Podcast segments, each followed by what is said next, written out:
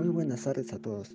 Estoy aquí nuevamente con un nuevo podcast en el cual presentaré una historia bastante interesante que trata sobre los idiomas indígenas. A continuación paso a contarles esta pequeña historia.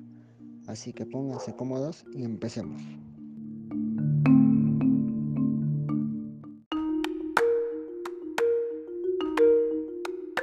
Se inició la época escolar y muchos niños iban más que contentos al colegio, también los docentes. Una vez que estaban en el salón, todos vieron al profesor Marcos que ingresaba al aula, pero acompañado de un niño. Se trataba de nuestro nuevo integrante del aula de clases, Luchito.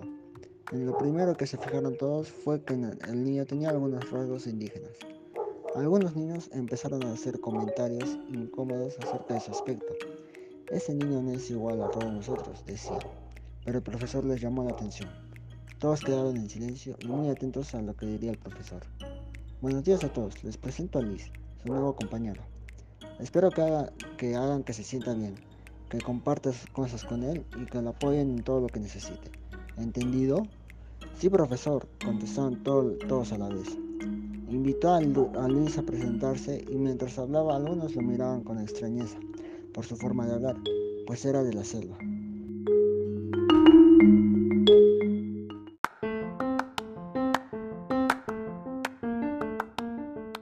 En el recreo, los niños le preguntaron a Luis por qué hablaba de esa manera.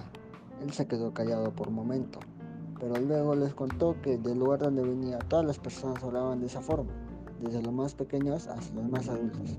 Entonces él se acostumbró a hablar así y se siente muy orgulloso de ello. Finalmente, durante el recreo, los niños le reflexionaron sobre el caso y cambió su forma de pensar. Luego del receso, todos le pidieron disculpas a Luchito por pensar esas cosas de él los perdonó.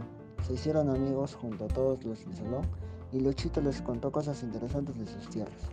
Fin.